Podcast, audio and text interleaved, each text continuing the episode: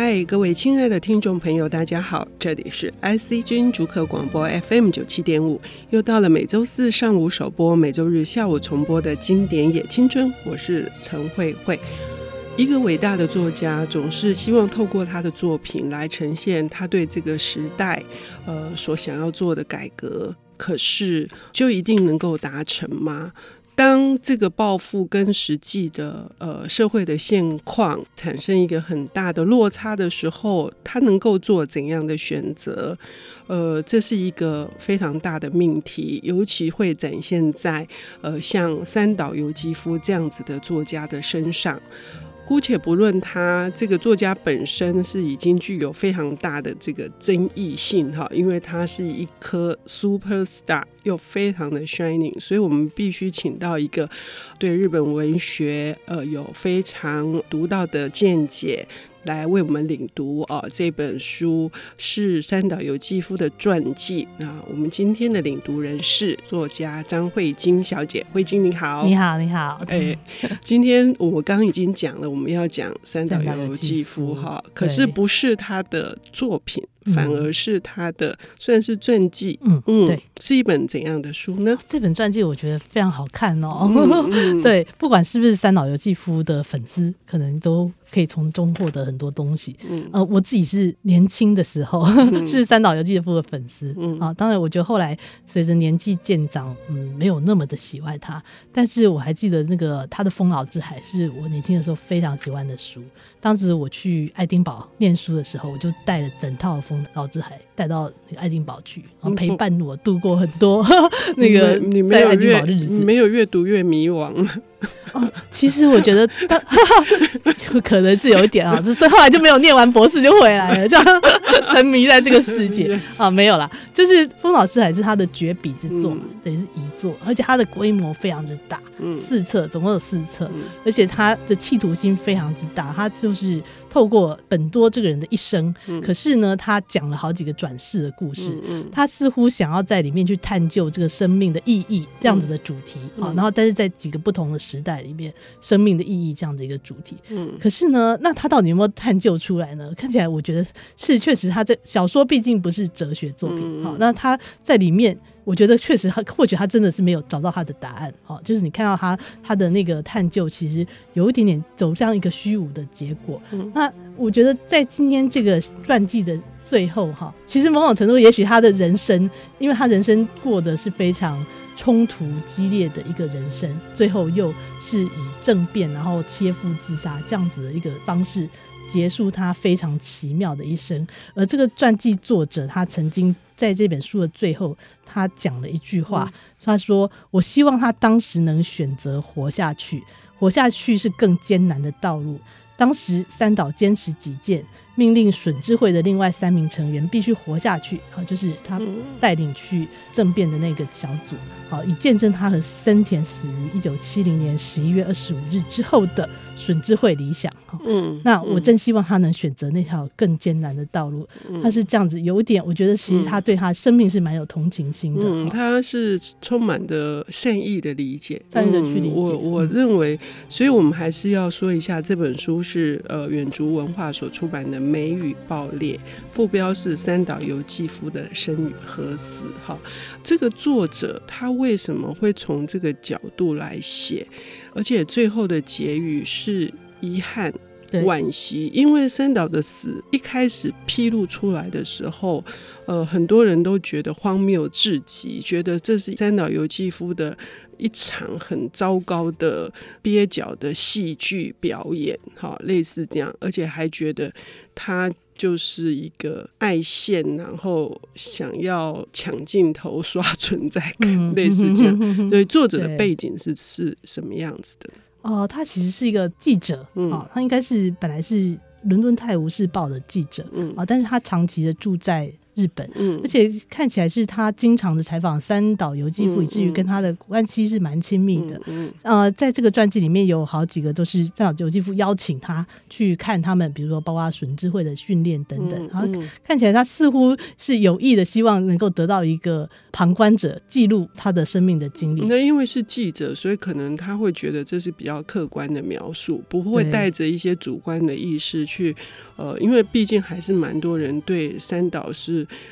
充满了呃，我觉得比较负面的评价。虽然他是一颗呃，刚刚说的是一颗闪亮的文坛巨星哈。对，我们来讲一下文坛巨星这部分哈。他确实是一个 shining star 哈，就是我我觉得现即使过了很多年，现在在看这个传记，都觉得他当年到底是一个怎么样的闪闪发亮的星星啊。他当然是在二次大战出生，是在二次大战之前，呃，出生在一个非常好的家庭哈，就是他家里的。呃，经济条件是非常好的哈，嗯、然后他应该是有呃，也是武士名门之后。嗯他爸爸是在呃，祖父是在那个就是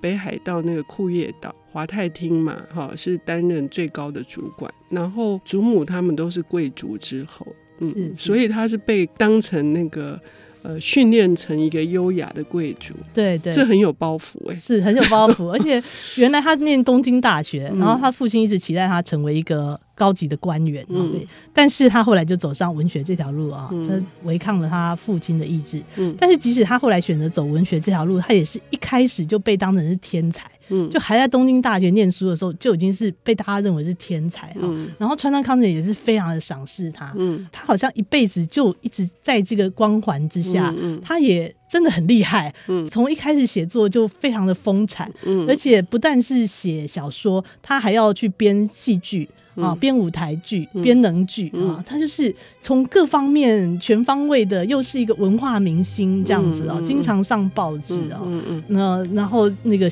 演电影啊，就是文化明星级的人，这样子一个非常就是人所谓的人生胜利组吧，哈。那但是后来竟然他走上了一个就是在战后越来越。去接近这个右翼的思想，他组织了一个小团体，就是顺智慧。嗯，哦，到最后，我其实觉得里面有很多的描写都非常的惊人哈。就是说，这个记者当然非常贴近的去访问他，但是他同时也把他的小说、所有的作品都很努力的读了哈，把他们。跟他的人生这个时间轴去做了一个很好的对应，嗯嗯，这样子，嗯，嗯，所以也就是说，我们一方面可以当成三岛由纪夫的传记来看，就是他一生的这些起伏跌宕。但是同时，如果我们在读三岛的作品里面，呃，有一些呃困难无法理解的地方，这本《美与暴烈》是一个很好的工具跟参考，就是他可以把这些文学作品里面的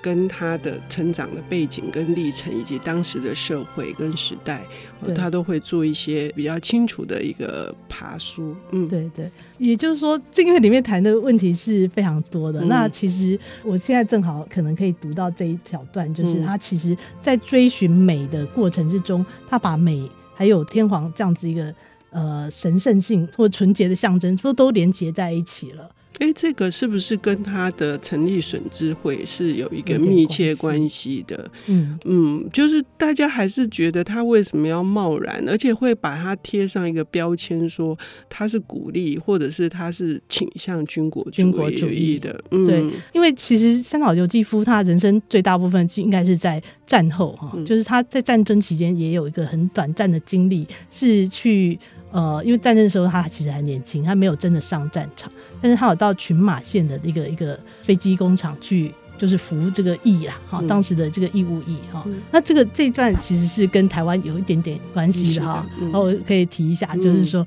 因为其实当时在群马县的那个造飞机的工厂，有非常多台湾少年工也在那个地方工作。嗯嗯、OK，是那那这个是前几年有一个台湾也有一个纪录片导演把这个拍成纪录片。OK，所以也就是说，在那个时候，三岛由纪夫跟我们台湾曾经有一个。短暂的这样子一个接触，在战争期间的接触。嗯嗯嗯、可是毕竟，然后可是如果我们去看一下那个少年宫的纪录片，我们就会知道他们其实是辛很辛苦的。嗯、但是三岛就像我们刚刚讲，他是一个贵族之家，嗯、就即使战争结束，他的日子也没有过得太苦。嗯嗯，哦，他仍然是一个文学界被期待的新星。嗯，他去追寻他要的这个美。跟呃文学的，他一直在追寻美呀、啊。OK，那为什么他会从一个文学创作者，然后偏向一个比较偏激的这个政治的道路呢？我们要休息一下，我们等一下回来。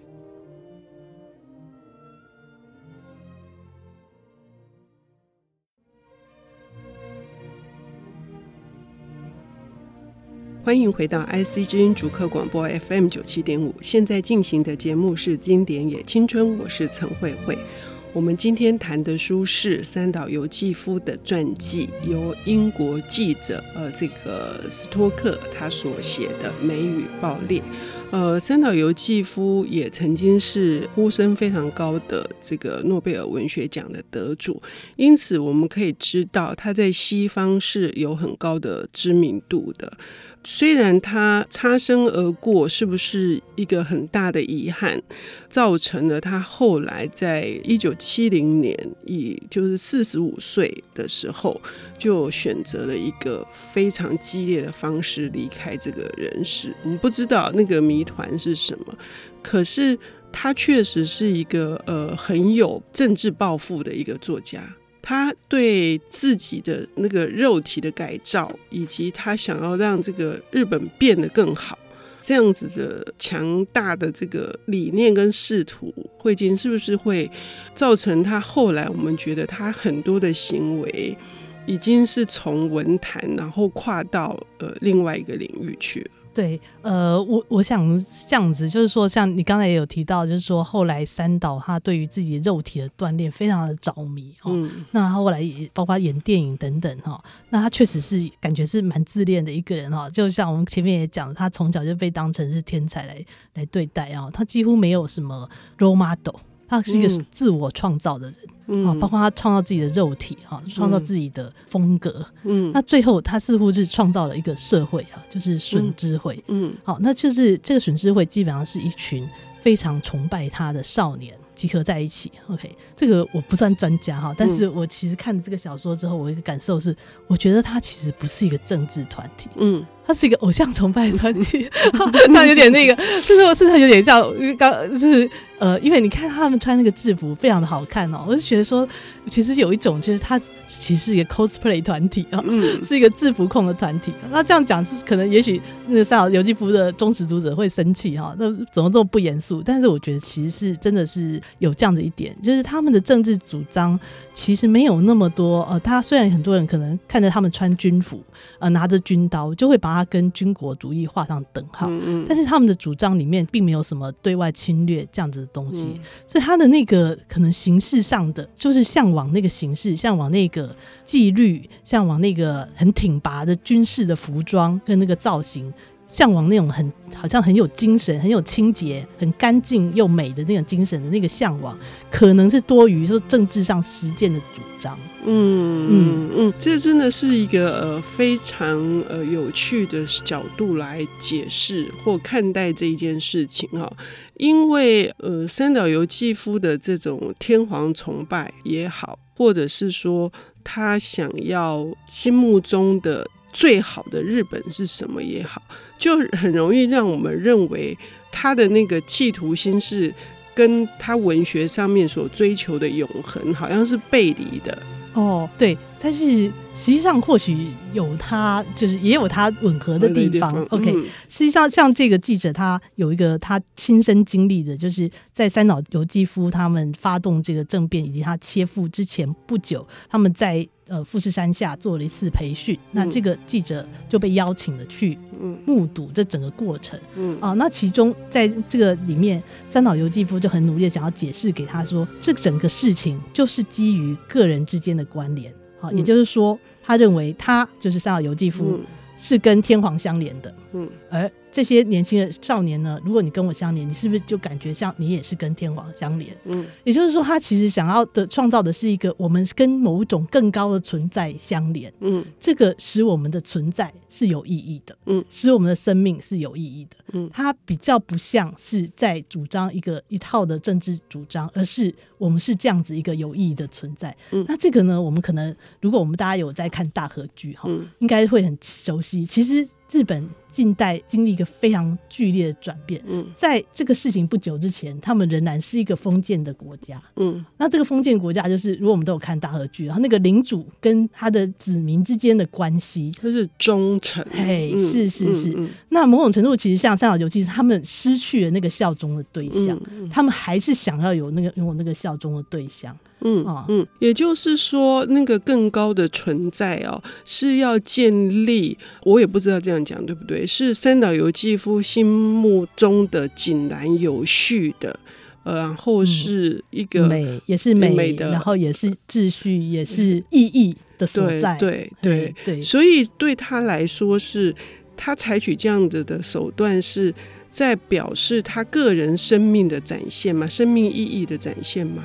是我，我确实会这样认为，就是他想要去建立起来那个 missing link，把那个意义的失落的那个结那段，嗯，建上去，嗯。那其实那些跟随他的笋智慧的少年们，几乎也是这样。嗯，那这里面他有提到说，后来森田跟三岛之间的，就是森田就是跟他一起切腹的一个少年，嗯嗯、他们之间对于笋智慧的这个探讨。嗯，当时笋智慧已经在三岛带领之下呢，好，这个很多人参加，然后少年们都非常的有精神，然后，但是他们有一个恐惧，就是担心说，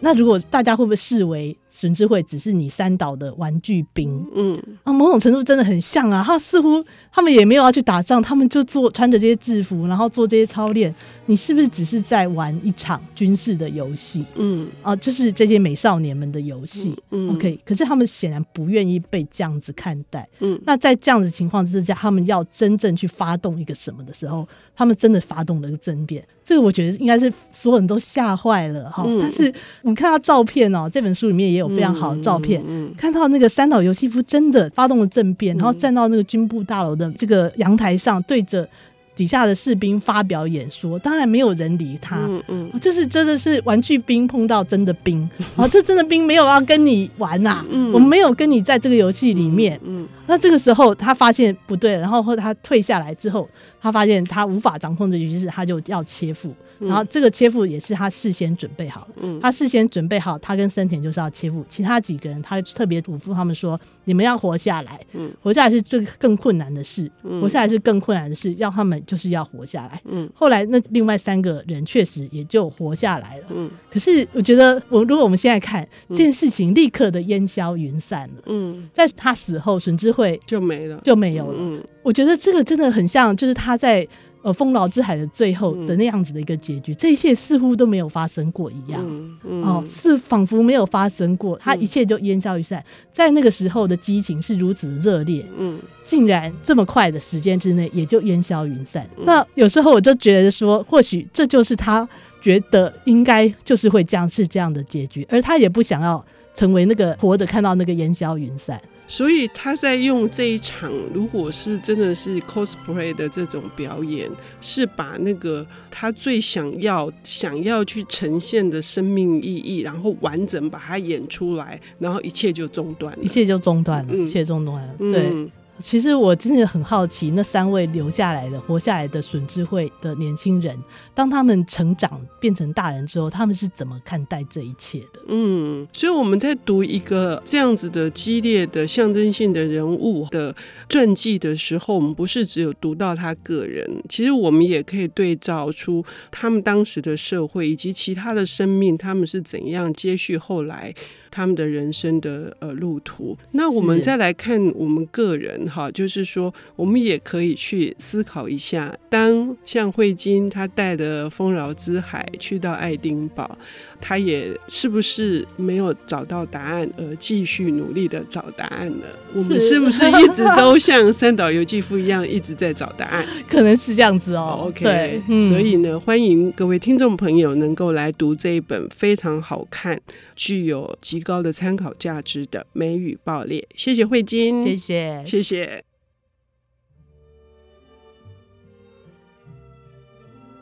本节目由 IC 之音与瑞木读墨电子书联合制播，经典也青春与您分享跨越时空的智慧饗宴。